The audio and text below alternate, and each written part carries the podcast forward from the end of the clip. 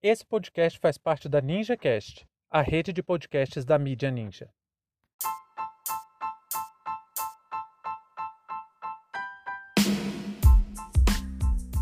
Interferência no Banco do Brasil e a privatização dos bancos públicos.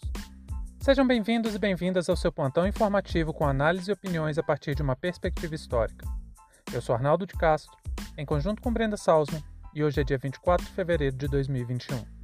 Para você ter acesso ao nosso conteúdo completo, visite www.historioralpodcast.com.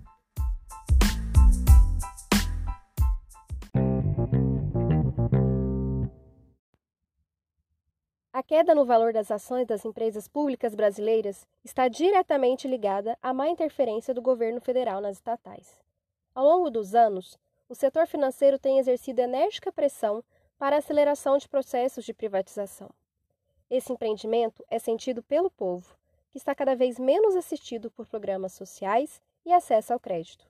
Depois de sucessivas falhas na condução da presidência do Banco do Brasil, o governo federal quer mudar a presidência e, nos bastidores, o governador Ibanês Rocha negocia com o Planalto a indicação do presidente do Banco de Brasília, Paulo Henrique Costa, para ocupar o cargo no Banco do Brasil.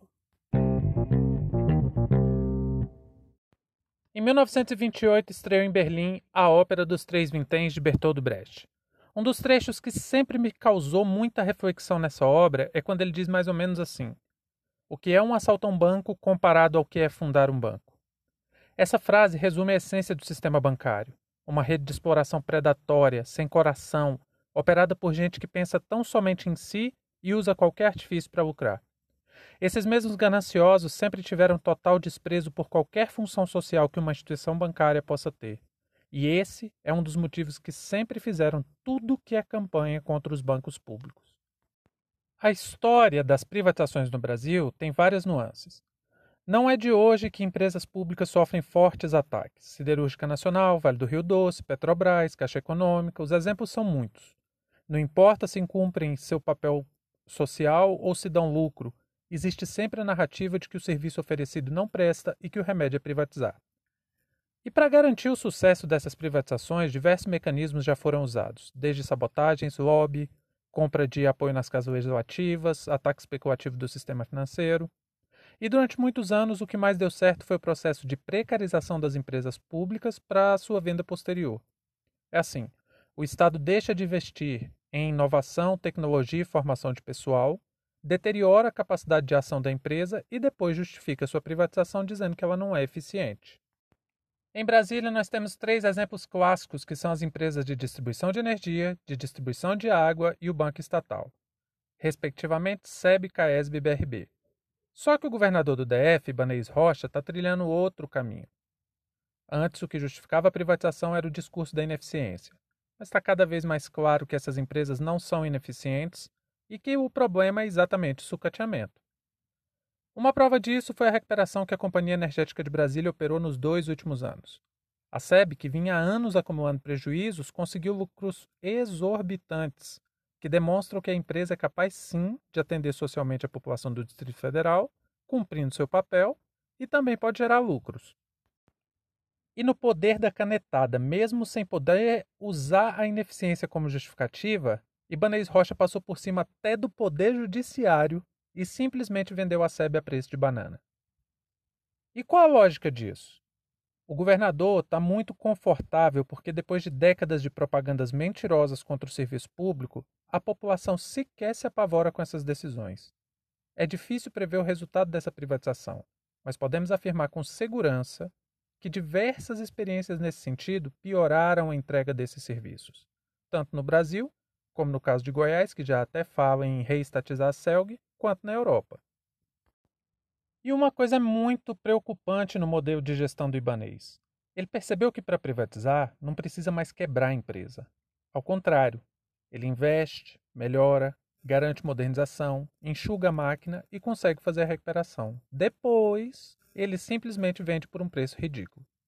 A técnica deu muito certo. Ele fez isso com a SEB, vai fazer com a CAESB e ainda que os funcionários do BRB não acreditem que possa acontecer, é bem possível que o BRB seja entregue da mesma forma. Essa investida do governador é a única coisa que justifica, por exemplo, o patrocínio milionário dado ao Flamengo, que foi para fazer exposição da marca e conseguir valorização no mercado.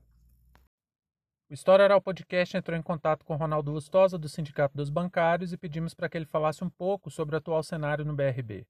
Agradecemos desde já o pronto atendimento e por ter nos ajudado a construir esse episódio.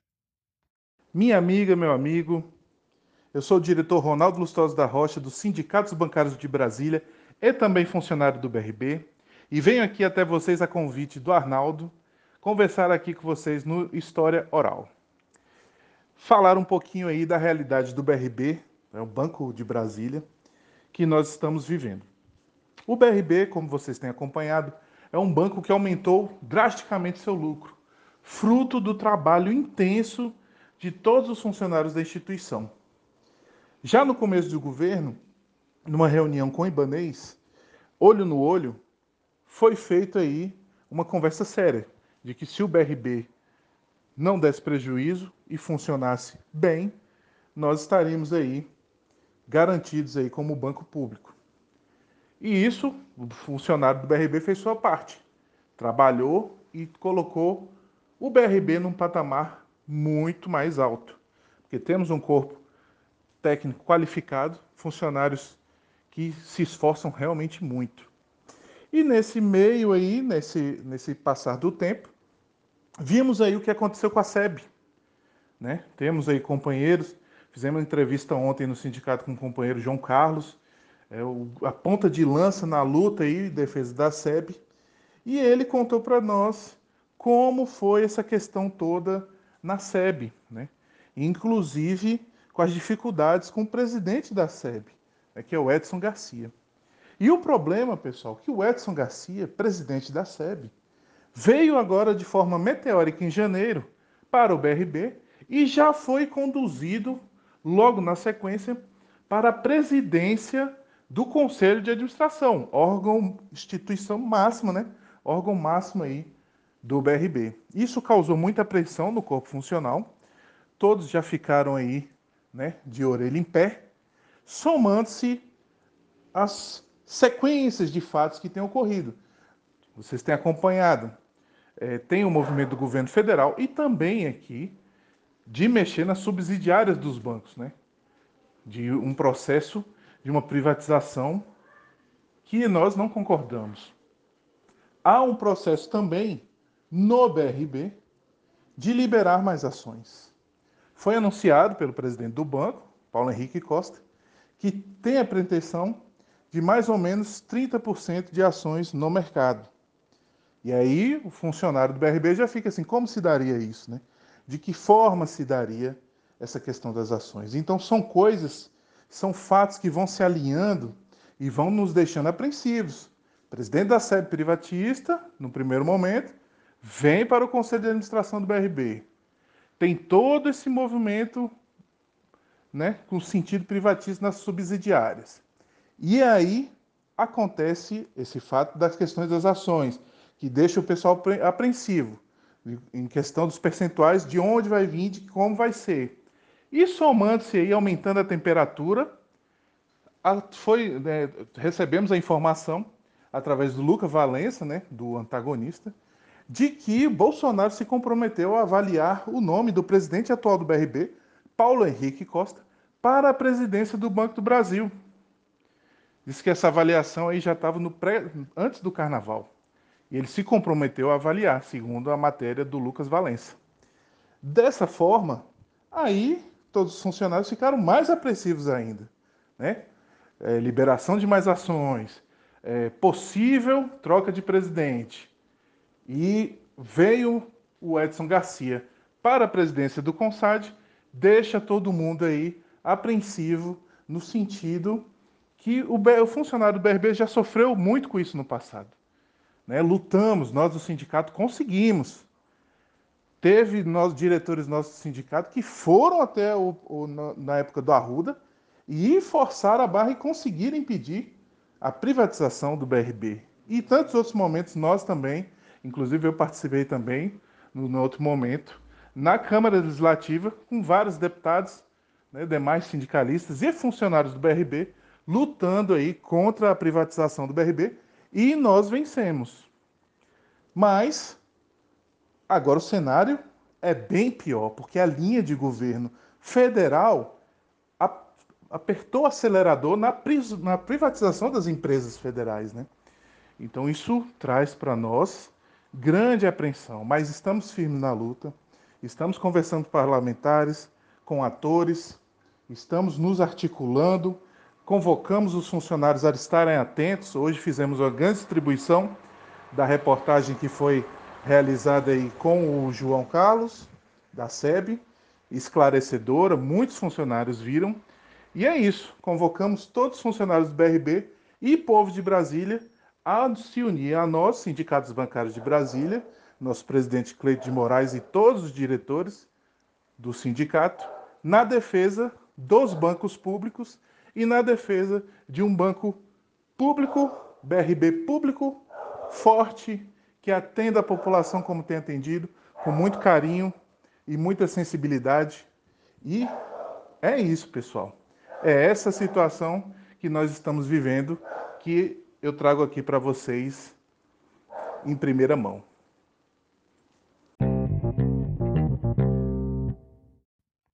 E o que, que isso tudo tem a ver com o Banco do Brasil? Bom, parece que Bolsonaro está trocando muitos afagos com o governador do DF e viu no BRB um modelo de gestão que pode ser levado para o Banco do Brasil. A finalidade é a mesma: recuperar a credibilidade e valor de mercado do Banco do Brasil para depois apresentar seu plano de privatização. Existe nos bastidores em Brasília um diálogo para que o atual presidente do BRB, Paulo Henrique da Costa, ocupe o cargo de presidente do Banco do Brasil. Mas o grande perigo é que essa valorização do BRB possa acelerar seu processo de privatização. Um dos indicadores disso é que Edson Antônio Costa Garcia, o presidente da SEB, que impulsionou a venda da empresa de energia, pode ser o presidente do Banco de Brasília. Caso seja essa jogada, Ibanez não está consolidando a capacidade de atuação do poder público para garantir a melhoria de vida da população através do banco, e sim reforçando uma estratégia de entrega do patrimônio público para o setor privado. A única saída possível para evitar esse desastre é uma forte parceria sindical, tanto da SEB, que ainda está em luta contra a privatização, da CAESB, que está na iminência de ser privatizada, e do BRB, o ideal seria que todas as categorias aderissem uma greve geral contra as privatizações, principalmente as trabalhadoras e trabalhadores das empresas públicas. Mas a esquerda parece que ainda não está pronta para essa conversa. Atualmente, o plano de ação estratégica do BRB se mostrou extremamente lucrativo, e isso sem abrir mão do seu perfil social, ao contrário do Banco do Brasil, que tem até acelerado o fechamento de agências. E ao invés de se posicionar de forma predatória, como é da natureza do sistema bancário, o BRB investiu em programas sociais de amplo atendimento. Deu acesso ao crédito para empreendedores no período da pandemia, baixou as taxas de financiamento imobiliário, renegociou os juros dos financiamentos que já existiam, enfim, várias medidas. E o BRB provou que a gestão dos bancos públicos do governo federal, apostando em desinvestimento e privatização, é muito ruim. A luta sindical está desacreditada e, pior, desunida.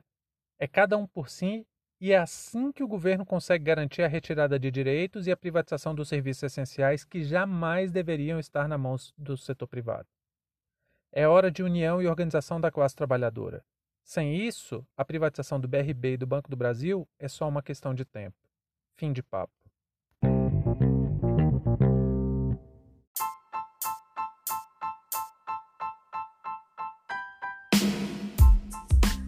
Entre tantos fatos que nos cercam e com a velocidade de informações a que estamos submetidos, essa foi nossa escolha para o destaque de hoje. Caso você queira dar sua opinião, nos mande uma mensagem de voz em anchor.fm barra História Oral e participe dessa discussão. Visite também o nosso site www.historioralpodcast.com. Muito obrigado a você por prestigiar nosso trabalho e até a próxima.